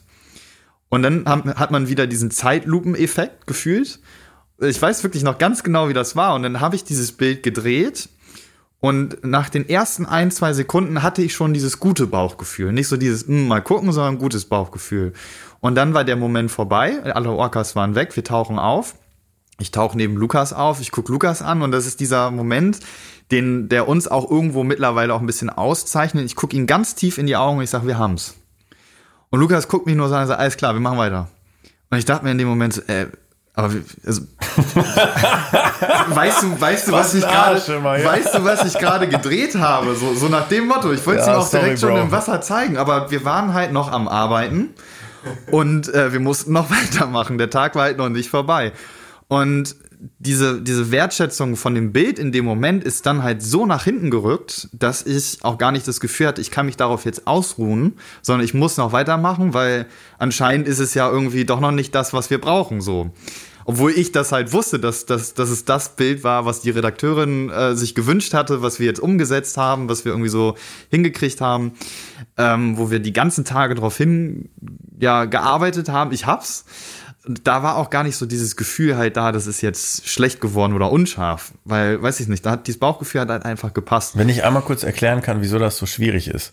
Wenn du in schlechten Lichtverhältnissen arbeitest, da ist wenig Licht, dann musst du bei der Kamera die Blende ganz weit aufmachen. Und das führt dazu, dass du nur einen ganz kleinen Punkt in der Tiefenschärfe hast, wo ähm, also in der wo es gestochen scharf ist und der Rest der verschwimmt so ja so und das unter Wasser auf so einem kleinen Bildschirm während du tauchst mit riesigen Raubtieren und du musst dich dreidimensional koordinieren das ist unglaublich schwierig und wir haben teilweise mit für die Fotografen unter den Zuhörern mit einer vierer Blende gedreht. Ja das ist bei großen bewegenden Objekten die durch einen dreidimensionalen Raum schwimmen äh, sehr sehr schwierig. Einer der Gründe wieso ich dann in so einer Situation nicht direkt feier im Wasser ist in dem Moment, wo ich merke, wir haben jetzt die Chance hier noch wirklich grandiose Bilder zu drehen, dann ist mir auch in dem Moment so meine eigene Mut und mein Glücksgefühl manchmal egal, weil ich das Gefühl habe, je mehr Bilder wir jetzt hier drehen können, die diese Majestätik der Natur auf den Bildschirm zaubert, dass vielleicht zu Hause ein paar Kinder, ein paar Leute in Deutschland mitgerissen werden und das verstehen, da, da ist dann so ein bisschen die, ähm, die Leidenschaft. Und an diesem Tag war, da war ein, ein Feuerwerk unter Wasser. Es hat, also, es hat halt alles gepasst. So, also es gibt halt Tage, da passt alles. Darf ich, darf ich einmal kurz so ein bisschen die, die, die Szene setzen, wie das passiert ist, wie wir den Baseball gekriegt haben? Kannst du gerne machen. Wir sind morgens um 8 Uhr rausgefahren und plötzlich kriege ich vom Franken Anruf und er sagt, Hafen links, Orcas, jetzt, Licht auf. So, okay. Und dann fahren wir direkt aus dem Hafen links und war vielleicht vier Kilometer, war das vielleicht direkt vor der Küste.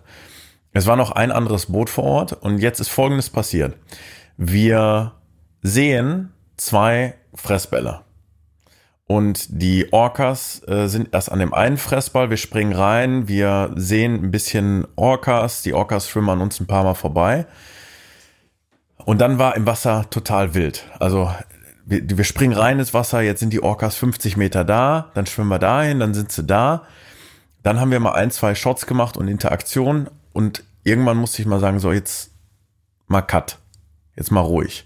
Wir können nicht wild hin und her, da und da und da. Wir gehen wieder zurück ins Boot und dann lassen wir den Chico uns da ins Wasser springen, wenn die Tiere da sind, damit wir hier nicht Energie vergeuden. Äh, Energie vergeuden und wenn da ein, zwei Boote sind, Bootsmotoren, große Tiere, man möchte sicher bleiben. Das ist das Allerwichtigste. Dann haben Lenny und ich drei, vier, fünf Drops gemacht, wo die Orcas versucht haben, den, diesen Fressball zu finden. Und da waren einige der krassesten Interaktionen dabei, die ich jemals unter Wasser mit irgendwelchen Tieren hatte. Also die eine, ich glaube, die raussticht, ist, ich hatte in der Woche davor einige Interaktionen mit einer Matriarchin, mit einer Mutter und ihrem Jungtier. Und die war immer sehr neugierig und auch das Jungtier war neugierig. Und an diesem Tag springen wir ins Wasser und die Matriarchin schwimmt mit der gesamten, mit dem ganzen Verband von Orcas auf uns zu. Und ich bin so auf 10 Meter Wassertiefe und, und pose so ein bisschen wie so ein Engel, der die Arme ausstreckt und habe diese sieben Orcas, die rechts an mir vorbeischwimmen, hinter uns, hinter mir und Lenny schwimmen auch nochmal sechs entlang. Und die Mutter bricht aus dieser Gruppe aus. Also dreht ihren Kopf, guckt mich an und schwimmt einen großen, langsamen Kreis um mich herum und guckt mich an. Mit dem Kopf. Während die anderen Bullen und der Himmel voller Orcas ist und die uns vorbeiziehen. In dem Moment hat sie gemerkt, dass ich entspannt bin und dass ich ruhig bin aber auch, dass ich ein gewisses Selbstbewusstsein habe, weil ich den, den Luxus habe, schon mit vielen, vielen großen Raubtieren im Wasser gewesen zu sein. Und in dem Moment zieht die Dame einen Kreis und sieht den Lenny und denkt sich, hoch, auf den könnte ich mal zuspringen, macht so und zieht kurz vorm Lenny ab. Und es gibt einen sehr coolen Videoclip vom Lenny, wie der versucht, mich zu filmen. Und plötzlich zieht diese Orca-Dame auf ihn zu und plötzlich siehst du nur noch Flossen, Bubbles. oh shit, Bild verrissen, weil in dem Moment, das habe ich auch so noch nie gesehen, dieser Orca einfach mal spielerisch herausfinden wollte, ob der Taucher, der da jetzt ist, ob der Angst hat und wie der reagiert. Das war nicht prädatorisch, also es war kein Jagdverhalten. Aber diese Tiere lernen, wie andere Tiere funktionieren, indem sie Knöpfe drücken, indem sie testen. Rechts schwimmen, links schwimmen, drauf zuschwimmen. Und vielleicht kannst du das mal aus deiner Perspektive beschreiben, was das auch für dich für ein, für ein Lernmoment war mit, mit, mit großen Raubtieren im Wasser. Also es war, es war halt so, dass es eigentlich so sein sollte, dass ich schon unten bin und Lukas dann abtaucht. Weil wenn ich die Perspektive habe, dass ich von oben auf ihn abfilme filme ich ins tiefe, schwarze, dunkle und Lukas hat einen schwarzen Anzug an und dann kann man ihn so gut wie gar nicht mehr erkennen. Das heißt, wir müssen das Ganze umdrehen und ich muss gegenlichtig drehen, gegen der Regeln, wie man es eigentlich gelernt hat, damit ich mehr Licht krieg. Das war allerdings in diesem Tobabo, was wir da halt hatten, nicht möglich, weil die Absprache gefehlt hat, weil jeder irgendwie schnell sein wollte und wir müssen das jetzt schnell machen. Das war noch vor diesem Cut, bevor wir, also diesen Cut haben wir tatsächlich nach dieser Aktion auch gemacht. Das heißt, Lukas ist vor mir, ich bin hinter Lukas, Lukas taucht ab und ich denke mir schon, oh scheiße, der taucht jetzt ab, ich bin noch an der Oberfläche. Hm. Gib also voll Kit, um hinter ihm halt hinterherzukommen. Ich sehe diese, diese Familie an Orcas auf uns zukommen. Ich denke mir, wow, das ist ein geiles Bild, aber ich bin in einer absolut falschen Position. Also rein bildlich gesehen können wir das eigentlich schon wegschmeißen, weil das halt nicht cool ist. Aber nichtsdestotrotz gibt man ja weiter Gas und will halt dranbleiben. Und ich sehe, wie dieses Weibchen aus dieser Gruppe ausbricht, auf Lukas zuschwimmt und ich denke mir noch mehr so, oh scheiße, das, das sind ja genau die Bilder, die wir gerne haben wollen. Und als ich das gedacht habe, wo ich so ein bisschen so Frustration in mir selber auch drin hatte, dreht diese Orca-Dame ab, nimmt den Kopf hoch, schaut mich an und gibt zwei, dreimal Vollspeed. Also sie hat wirklich nur zweimal mit ihrem Schwanz richtig Gas gegeben. Und in diesen, Wie ein Torpedo. In diesen, und das war eine Distanz, würde ich mal sagen, von 10, 15 Meter. Und diese 10, 15 Meter, es hat sich so angefühlt, ich habe natürlich nicht die Uhr gestoppt, aber die war innerhalb von zwei Sekunden Ach, vor im, mir. Im Video, ich habe das nachgeguckt, das ist vielleicht eine Sekunde. Eine Sekunde. Also zack. muss man, muss man sich mal vorstellen, was für ein Tempo die in dieser kurzen Zeit halt aufgenommen hat. Damit habe ich ja überhaupt nicht gerechnet, dass das auf einmal passiert.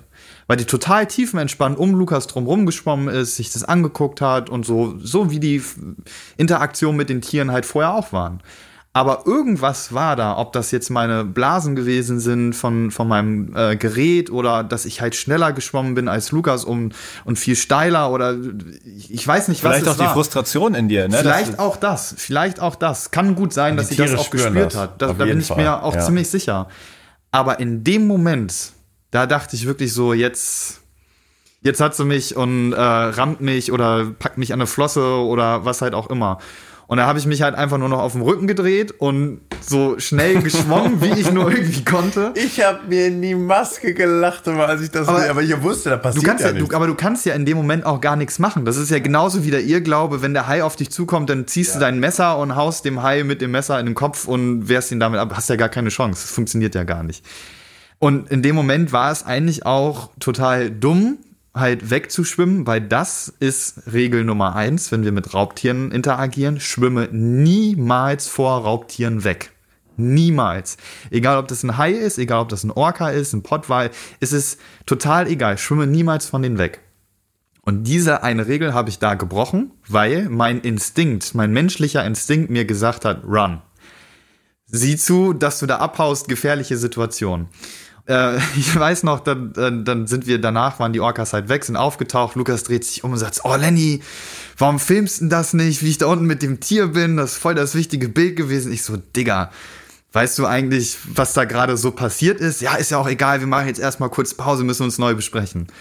Und das war halt so ein bisschen so, wie wenn du quasi so einen Autounfall hast oder irgendwie sowas, dann muss man sich auch gleich wieder ins Auto setzen und gleich weitermachen, damit man halt keine Angst davor hat vor einem nächsten Unfall. Und so war das auch. Also dieser Moment, der da passiert ist, dieser, in Anführungszeichen, sag ich mal, für mich anfühlend gefährliche Moment, ist dann halt gleich einfach hinten angestellt worden. Wir haben gleich weitergemacht.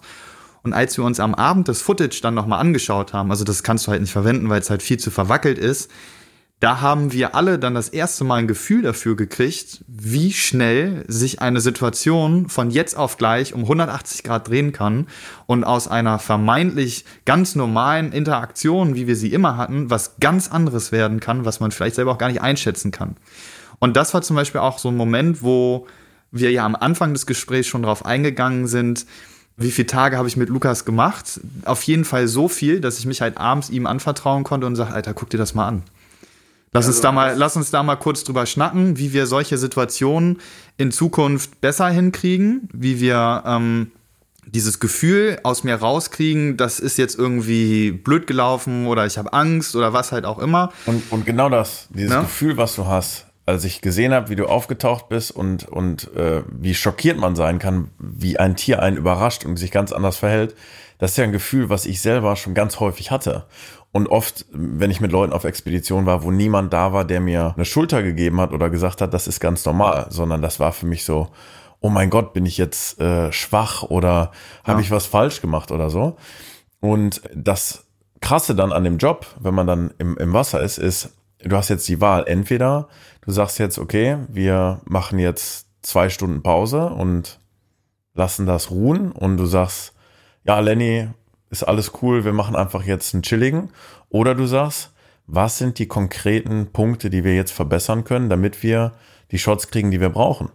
Und da ist das sehr bemerkenswert, dass der Lenny zack, zack, zack nachjustiert und wir dann zehn, zehn Minuten später den Shot of a Lifetime gefilmt haben, wo ähm, Lenny abgetaucht ist, positioniert sich, ich tauche ab von der Wasseroberfläche und es kommt die Mutter mit dem Jungtier auf mich zu und ich tauche ab. Die Dame dreht sich ein bisschen auf die Seite und ich fliege mit der Mutter wirklich anderthalb, zwei Meter entfernt, parallel an Lenny vorbei, sinke ab in meinen 13 Kilo. Lenny schwenkt die Kamera mit dem Tier mit und die Dame schwimmt mit dem Jungtier, was nicht ihr Jungtier war, sondern ihr seid aufgepasst auf ein anderes Jungtier, einen großen Kreis. Also der Clip ist bestimmt 40 Sekunden lang um uns herum und Lenny tanzt ganz filigran über mir drüber und dreht die Kamera mit. Das Jungtier macht noch eine schöne Piorette um die Tante, die auf sie aufgepasst hat. Und dann schwimme ich noch einmal durchs Bild. Der Orca schwimmt weg. Und dann hast du das Bild äh, im Kasten. Und dann hatten wir ein bisschen Glück. Und zwar haben wir den letzten Fressball gefunden. Wir haben einen Makrelenschwarm oder äh, einen, einen Heringsschwarm gefunden, an dem die Orcas noch nicht dran waren. Und es gibt ein südafrikanisches Sprichwort, das sagt, ähm, never leave fish to find fish. Verlasse niemals Fisch, um Fisch zu finden. Und deswegen haben wir uns entschieden, wir bleiben hier auf diesem Fressball sitzen. Und dann haben wir den zwischenzeitlich mal verloren, dann haben wir ihn wiedergefunden. Und irgendwann haben die Orcas uns gefunden mit diesem Fressball und haben dann angefangen zu jagen. Und das Spannende daran war, dass die am Anfang sehr schüchtern waren. Also es gibt Handy-Footage vom Boot, äh, die mein Vater gefilmt hat, der mit dabei war, wie hinter mir und Lenny drei große Bullen äh, an der Wasseroberfläche fast stillstehen und gucken uns so über die Kamera so nach dem Motto, was, was macht ihr denn da? Was? Und wir haben die nie gesehen. Wir filmen den, den Heringsschwarm und dann sind ganz langsam sind die Orcas reingekommen und haben sich angetastet und dann musste ich ein bisschen zurückgehen, ein bisschen wieder näher. Du hattest das Gefühl, dass diese Tiere respektiert haben. Dass ihr zuerst dass du als Taucher zuerst da warst. Ja, das hört sich mega crazy jetzt an, wenn man das so sagt, aber es gibt manchmal Situationen, die erleben wir unter Wasser. Die sind ganz, ganz schwierig zu erklären einer Person, die das noch nicht erlebt hat. Und ich bin mir sehr, sehr sicher, dass die Tiere in dem Moment uns, so wie wir getaucht haben, nicht wahrgenommen haben als ein Konkurrenten auch nicht wahrgenommen haben als Beute, sondern wenn man sich die Footage anguckt aus den verschiedenen Winkeln, als zwei Raubtiere, die auch Anspruch haben auf diese Heringsschwärme, weil sie die mit zuerst gefunden haben. Und ähm, da war auch viel Autopilot am Ende bei. Also in dem Moment, wir haben draufgehalten, wir haben auch grandiose Bilder äh, gehabt, aber in dem Moment war ich auch selber so überwältigt von dieser Filigranität, der Intelligenz der Kommunikation, wenn du das Pfeifen unter Wasser hörst, ähm, dass diese Tiere dich mit einbeziehen in die Jagd. Du hättest mir sagen können, der Clip ist 20 Minuten lang oder 20 Sekunden. Ich hätte, ich hatte gar kein Zeitgefühl mehr. Und dann aus dem Wasser rauszugehen und zu sehen, dass der Lenny äh, drei Stunden in null Grad kaltem Wasser, obwohl er noch nie Eistauchen vorher gemacht hat, überlebt hat und wir mit grandiosen Bildern nach Hause gekommen sind, das war schon. Du hast ganz am Anfang, erste Frage war, wie sieht so ein perfekter Tauchgang aus? Ja, das glaube, war einer. Das Ja. war ein perfekter Tauchgang. Perfekter Tauchgang ist eigentlich auch so, dass man am Ende aus dem Wasser kommt, also bei mir jedenfalls, und ich das Gefühl habe, ich habe alles gegeben. Und ich habe auch dadurch, dass ich alles gegeben habe, das erreicht, weswegen wir halt hier sind. Wir hatten diese, diese Baseball-Aktion, waren drei Stunden im Wasser. Und äh, dann hieß es so am Ende, ja Lenny, jetzt mach noch mal einen Splitshot, wie Lukas aus dem Wasser rauskommt, damit wir die Geschichte beenden können. Und das heißt, ich muss die Kamera hochhalten vor mein Gesicht, damit sie Hälfte, Hälfte, Hälfte unter Wasser, Hälfte über Wasser ist. Die Kamera ist tendenziell eher negativ tariert, das heißt, sie hat ein Eigengewicht von, ich glaube, so 13, 14 Kilo ungefähr. So, und jetzt bin ich da, hab mein, mein Tank noch auf dem Rücken und bin ja auch eher negativ tariert als positiv. Also all dieses Gewicht und paddel an der Oberfläche und versuche diese Kamera hochzuhalten und ich merke auf einmal, oh, linke Wade krampft. Mm, kannst du nichts machen. Uh, rechte Wade fängt an zu krampfen. Uh, du hast keine Kraft mehr in den Schultern. Du merkst halt, wie die Energie auf einmal uff, einmal aus deinem Körper halt raus ist. Und dann bin ich aus dem Wasser raus und ich, Lukas war ja schon an, auf dem Boot. Und er guckt mich an und ich bin da total erschöpft. Ich gucke ihn an, ich sage, Lukas, ich kann nicht mehr. Und Lukas guckt mich an und sagt, ja, wir haben es jetzt auch. Und das ist der Moment, wo du halt sagst, jetzt haben wir den perfekten Tauchgang. Wir haben alles gegeben, so weit, bis man, bis, die, bis das Energielevel auf null ist, nicht auf ein Prozent, sondern auf null Prozent ist. Also ich konnte an dem, ich ging nicht mehr. Es war Feierabend. Selbst wenn noch was passiert wäre, es wäre wahrscheinlich nicht mehr gegangen, weil die Kraft einfach raus war. Und mit dem Gefühl halt rauszugehen, wir haben die Bilder gekriegt, die wir halt machen mussten, ist es eigentlich dann am Ende der und das, perfekte und das Tauchgang. nicht nur um, und das ist ja uns ganz wichtig, nicht nur um tolle Bilder zu zeigen. Das ist ja heute sehr sexy, ne? dass du irgendwo hinfährst, du drehst tolle, tolle Bilder, ob von dir selber oder von den Tieren und dann kriegst du Follower und dann kannst du Merchandise verkaufen. Das ist alles gut und schön, aber uns ging es ja darum, zu zeigen, dass die Orcas durch die Veränderung des Klimawandels unter Umständen beeinflusst werden können, beziehungsweise die Heringsschwärme und was das am Ende für Konsequenzen auch haben kann für uns Menschen. Und auch wenn das noch sehr, sehr kalt ist in Norwegen, sind diese kleinen Temperaturveränderungen, die da stattfinden, maßgeblich dafür verantwortlich, dass diese riesigen Heringsschwärme, die die Lebensgrundlage darstellen für viele dieser Raubtiere, immer weiter nördlich migrieren. Und am Anfang dieser Reise haben wir gedacht, dass das für den Orca gefährlich werden könnte und für das Überleben dieser Tiere. Und am Ende der ganzen Dokumentationsgeschichte. Na, jetzt, jetzt muss, jetzt stopp. Jetzt darfst du ja noch nicht das Ende von der Dokumentation erzählen. Die Leute sollen ja eigentlich noch, worum es ja in dieser Doku ja geht, das, das darfst du jetzt Am ja nicht Ende der aufdecken. Doku äh, lernt ihr, dass das äh, doch gar nicht alles so eindeutig ist, wie man das in diesem Mystery denkt. So. Ja. Und damit, Okay. damit hier Genau. unser TV-Tipp für die Dokumentation in Norwegen. Genau, die wird ja wahrscheinlich in der ZDF-Mediathek ähm, einfach zu sehen. Noch ist sie nicht veröffentlicht, aber ich glaube, wenn der Podcast erscheint, wird es wahrscheinlich so sein. Wir hatten jetzt auch schon mal zumindest angerissen die Kategorie am Abgrund der Meere. Ich rufe sie jetzt nicht aus, weil dafür schaut ihr euch die Dokumentation an. Da ist das Ganze mit dem äh, Klimawandel komplett drin aufgegriffen. Wir springen jetzt ganz zum Schluss in die Kategorie Ebbe oder Flut. Ebbe oder Flut. mit euch beiden fällt es mir ein bisschen schwer, so eine Entweder-Oder-Sache zu machen. Deswegen habe ich es jetzt so ein bisschen mal umgedreht in Lukas oder Lenny. Lenny, definitiv Oh, ich, Lenny. da verliere ich in 90% der Fällen jetzt, das weiß ich jetzt schon. Weil ihr verlieren, das geht doch nicht um verlieren. Es ist ein, ihr werdet sehen. Wer von euch beiden ist der waghalsigere? Oh. Ich, ich glaube, das bin ich. Ich glaube, das liegt aber daran, dass ähm, ich keine Freundin habe gerade. ähm, ich, ich glaube, wenn man, wenn man gerade ähm, keinen Lebenspartner hat, dann ist man noch einen Tacken mehr gewillt, an die Grenze zu gehen und an, ans Risiko zu gehen. Und man muss auch sagen, ich glaube, ich habe ein bisschen mehr Erfahrung auf dem Wasser über die letzten zehn Jahre, sodass man ein bisschen mehr seine Grenzen austesten kann. Aber ich glaube, in den nächsten paar Jahren, da kann sich das auch gut Das ändern. Ding ist, das Ding ist, ich glaube auch, dass Lukas der waghalsigere von uns beiden ist. Was aber an und für sich gar nicht so schlecht ist, weil ich bin ja schlussendlich derjenige, der es dreht, sich das halt irgendwo anguckt und ich ja einen ganz anderen Blick auf diese Szenerie habe und ja beim Abtauchen zum Beispiel haben ja schon Strömungen angucke oder sehe halt, hier haben wir eine Brandung und da will er jetzt reintauchen, wo ich dann sage, Lukas, tauch da nicht rein. Das ist nicht gut, dass du das machst. Das Bild ist es jetzt nicht wert, das brauchen wir nicht, das lassen wir. Weil sind- wenn wir wir, jetzt beide beide, sehr konservative wenn wir Taucher, jetzt beide waghalsig wären und auf einem selben Level, dann wären auch in Norwegen einige Aktionen sehr viel gefährlicher geworden, als Ja. sie eigentlich hätten werden müssen. Ja. Also d- wir sind beide, also unser gesamtes Team, egal wer mit uns taucht, Ja. wir sind sehr konservative Taucher und sorgen dafür, dass das Tauchen sehr sicher ist.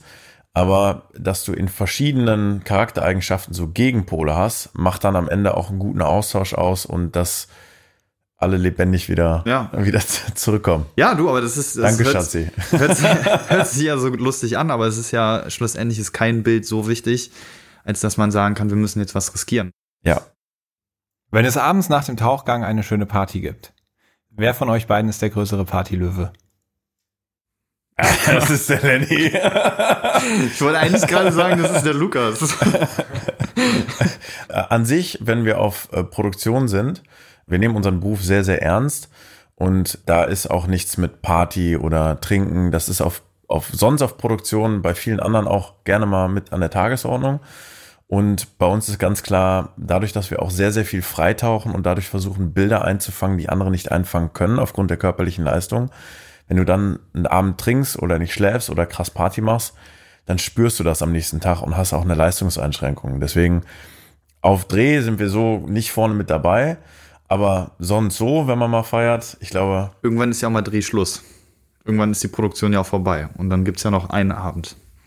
ja. aber wer am Ende auf den Tischen tanzt, er ist der Lenny.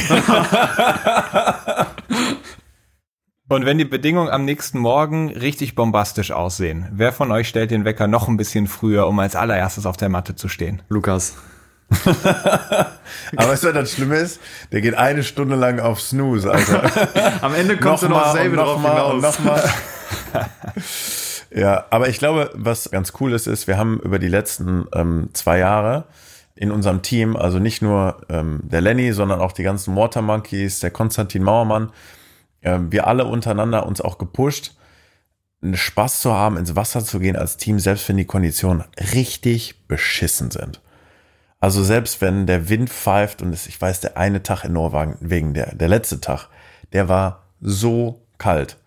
Und trotzdem gehst du dann noch mal anderthalb Stunden ins Wasser und hast Spaß, Bilder im Wasser zu drehen und deinen Job zu machen. Und ich glaube, das ist das, wo man am Ende hinkommen muss, wenn man die Natur wirklich genießen möchte, wie, wie wir das auch gemacht haben, dass man nicht nur an den schönen Wettertagen da rausfährt, wenn es aussieht wie in der Broschüre, sondern dass du bereit bist, dein, dein Glück zu versuchen, wenn draußen alles äh, doof ist. Denn auch ein regnerischer Spaziergang im deutschen Wald kann dir einen Hirsch bescheren. Und ich glaube, das ist das, was wir auch aus Norwegen mitgenommen haben. Dass wir wissen, selbst in harten Bedingungen können wir im Ozean viel erleben. Lenny, vor welche Herausforderung würdest du Lukas gern mal stellen? Mm. Ein breites Grinsen auf seinem Gesicht. Das ist seine Traumvorstellung. Vor welcher Herausforderung? Jetzt bin Ähm, ich gespannt. Challenge accepted. äh, einen ganzen Tag nicht in Tauchanzug pinkeln. Unmöglich. Un unmöglich. Es gibt zwei Arten von, von Freitauchern, ja, und das sind Taucher, die in ihren Anzug pinkeln und Lügner. Das ist unmöglich. Ne, ich habe in, in Norwegen bestimmt 30, 40 Mal am Tag in meinen Anzug gepinkelt. Da ist am Ende bist du dehydriert. Das Also das ist ja fast eine Leistung. Das könnte Obwohl- für mich Weltrekord verdächtig. obwohl man, 30 man, bis man, 40. man muss jetzt mal erzählen, ich habe ja über die Jahre gelernt, dass wenn ich so ein bisschen Elektrolyte trinke, ich beim ersten Mal morgens dann noch äh, auf, auf Toilette gehe und dann nur noch Wasser trinke, sodass am Ende des Tages, wenn ich in den Anzug pinkel, das auch nur noch Wasser ist. Der Lenny hat einen Morgen schön heiße Schokolade und noch einen Kaffee und noch Multivitamin und so, das ist so schön radionuklear Pipi in seinen Anzug gemacht und der wurde dann ausgezogen nach einem Tag, den er in diesem Anzug verbracht hatte und geschwitzt hat, im Badezimmer. Ich, ich habe viele ekelhafte Gerüche in meinem Leben gerochen. Aber ich musste aus diesem, ich habe es noch fünf Meter aus dem Zimmer gerochen, deswegen. Ja, man hat, man hat tatsächlich unser Zimmer auf dem gesamten Flur schon gerochen. man musste nicht sagen Zimmer Nummer 24, sondern hat gesagt einfach der Nase nach. Lukas, wann hat Lenny dich mal so richtig überrascht? Mh, eigentlich auf jedem Dreh. Unsere Dynamik ist sehr, sehr cool, ist ein cooler Austausch, weil ich filme und tauche, er filmt und taucht. Und bei der Filmerei zum Beispiel, da bin ich, ähm, ich kann zwar gut filmen unter Wasser, aber es gibt noch sehr, sehr viel, was ich lernen muss, einfach weil ich keine professionelle Kameramann-Ausbildung habe, wie der Lenny das hat. Auf der anderen Seite ist es aber auch so, dass ich viel mehr Erfahrung habe, wenn es ums Freitauchen geht und wie man sich unter Wasser positioniert mit großen Raubtieren. Und deswegen können wir voneinander viel lernen. Also Lenny schüttelt den Kopf, wenn ich irgendwie äh, ein Staubkorn auf meiner Linse habe oder wenn der Sensor nicht richtig äh, gesäubert ist. Und ich schüttel den Kopf, wenn er irgendwie abtaucht, als ob er ein sterbender Schwan ist und das Wasser in alle Richtungen spritzt. Und so haben wir uns unglaublich viel gegenseitig beigebracht. Und bis jetzt war es auf jedem Dreh so, dass Lenny durch eine dieser ja, Wachstumssituation gegangen ist, Herausforderungen, die ich auch damals hatte. Erste Mal mit Hammerhain, erste Mal mit Weißenhain. Und dann ist es immer ganz cool, wenn wir total ehrlich auf dem Boot sitzen können und ich sage, Lenny, dat und dat und dat muss anders laufen. Da musst du für dich einen Weg finden, das Bild einzufangen oder das für dich zu lösen, egal wie du es machst taucherisch. Und da gibt es diesen, diesen Namen, den haben wir Comeback Lenny. Das ist, wenn der Lenny eine Herausforderung hat, dann setzt er sich nicht in sein Zimmer und sagt, oh, das Welt ist doof, sondern er kommt am nächsten Morgen mega bodenständig wieder zurück und sagt, und jetzt erst recht. Und deswegen hat er mich eigentlich auf jedem Dreh immer positiv überrascht, weil man ganz, ganz schnell zusammen wächst und er aus, aus, aus, von der Natur lernt. Was ist euer nächstes gemeinsames Projekt? Ja, eigentlich haben wir gerade noch kein gemeinsames nächstes Projekt. Also wir sind jetzt gerade, es ist Anfang des Jahres, in, in der Planungsphase und wir haben uns schon ein, zwei Ziele rausgesucht, die wir gerne machen wollen würden. Aber konkret jetzt, dass wir sagen, am Tag X sind wir in dem und dem Land, haben wir jetzt aktuell nicht. Ja, eigentlich ist das auch mal ganz. Oder es äh, kommt jetzt, oder es kommt jetzt eine Überraschung und sagt, ja, Luke, ja, Lenny, wir fahren nächste Woche übrigens äh, nach Guadalupe und machen Freitauchen mit Ja, ich liebäugel ja nochmal äh, zum Tiger Beach zurückzufahren, äh, Ende des Jahres, mit einem Segelboot und einer kleinen Crew. Vielleicht ähm, willst du da mitkommen. Ja, sehr ja, gerne. Wir lassen jetzt erstmal die Beiträge im Fernsehen laufen und äh, lassen das letzte Jahr, was sehr intensiv war, auch in den Knochen stecken. Und dann gucken wir mal, was, was kommt. Vielleicht kommst du ja mit. Dann machen wir den nächsten zu dritt auf Expedition, Christian, ne? Ja, unbedingt. Dann sagt ihr mir Bescheid, ne? Segelboot, Tiger Beach, hört sich alles toll an. ich freue mich drauf, bin vor allem gespannt, ähm, wenn die Dokumentation dann läuft, über die wir jetzt so viel gehört haben. Also ich habe eine riesen Vorfreude drauf, sie zu sehen. Und drücke euch natürlich die Daumen, dass ganz, ganz viele Leute da mit großen Augen drauf gucken, auf Produzenten und Produzentinnen von weiteren Dokumentationen, die dann sagen, ey Jungs, mit euch haben wir noch ganz viel vor, weil ich würde mich darüber freuen, noch ganz viel von euch zu hören und ganz viel von euch zu sehen. Vielen Dank, dass ihr dabei wart heute und alles Gute für die Zukunft. Wir haben zu danken. Ganz, ganz lieben Dank und äh, ich sage jetzt schon mal bis nächstes Jahr. und bis dahin pinkelt fleißig in die Anzüge. Ja, aber nicht so viel Elektrolyte nehmen. Das, das riecht. Tschüssi. Ciao.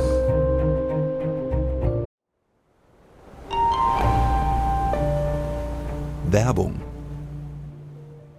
wie fändest du es, mit einem Atemzug abzutauchen, schwerelos durch das Wasser zu gleiten und so die Unterwasserwelt zu erkunden?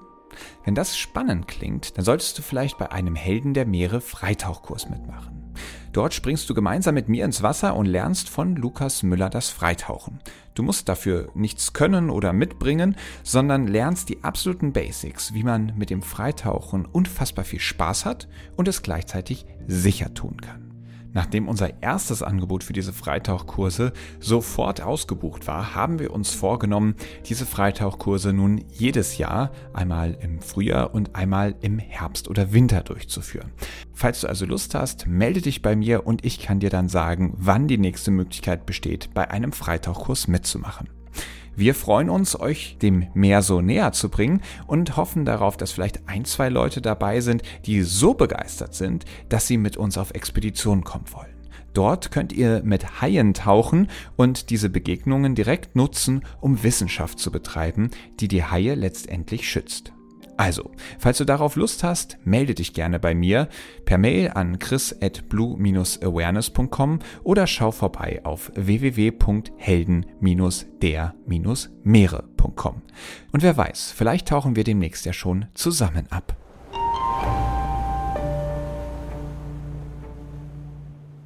Das waren Lennart Rossenfeld und Lukas Müller. Ich fand, es war wieder ein extrem unterhaltsames und spannendes Gespräch. Ich bin einfach jedes Mal aufs Neue begeistert, was die beiden unter Wasser alles erleben.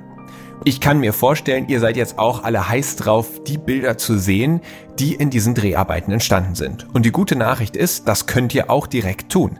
Denn gestern, am 13. März, ist die Dokumentation auf ZDF gelaufen und ist seitdem in der ZDF Mediathek zu sehen. Ein Link dazu findet ihr natürlich in den Show Notes. Ich wünsche euch jetzt ganz viel Spaß beim Schauen dieser Dokumentation und falls euch das Gespräch von Behind the Scenes auch gut gefallen hat, dann freue ich mich natürlich wie immer darüber, wenn ihr eine gute Bewertung da lasst, das Gespräch auch weiterempfehlt, also diesen Podcast mit anderen Menschen teilt, sodass wir damit immer mehr Menschen erreichen können. Denn genau das ist das Ziel vom Blue Awareness e.V., dem Sponsor dieses Podcasts, immer mehr Menschen für die Meere zu begeistern. Weil wir glauben, das, was man liebt, das will man auch schützen. Darum machen wir euch zu Meeresliebhabern, wenn ihr es nicht sowieso schon längst seid. Ihr könnt uns auf dieser Mission natürlich auch unterstützen. Einerseits dadurch, dass ihr den Podcast bekannter macht, aber auch indem ihr selbst dem Verein beitretet oder ihn durch Spenden unterstützt. Dann können wir natürlich immer mehr tun, um viele Menschen für die Meere zu begeistern. So, ich freue mich, wenn ihr in 14 Tagen wieder mit dabei seid, wenn eine neue Folge online geht von Helden der Meere. Aufnahme, Produktion und Schnitt Christian Weigand. Musik Paul Timmich und Dorian Behner. Design Malte Buck. Sprecher, Intro und Kategorien Moritz Schelius.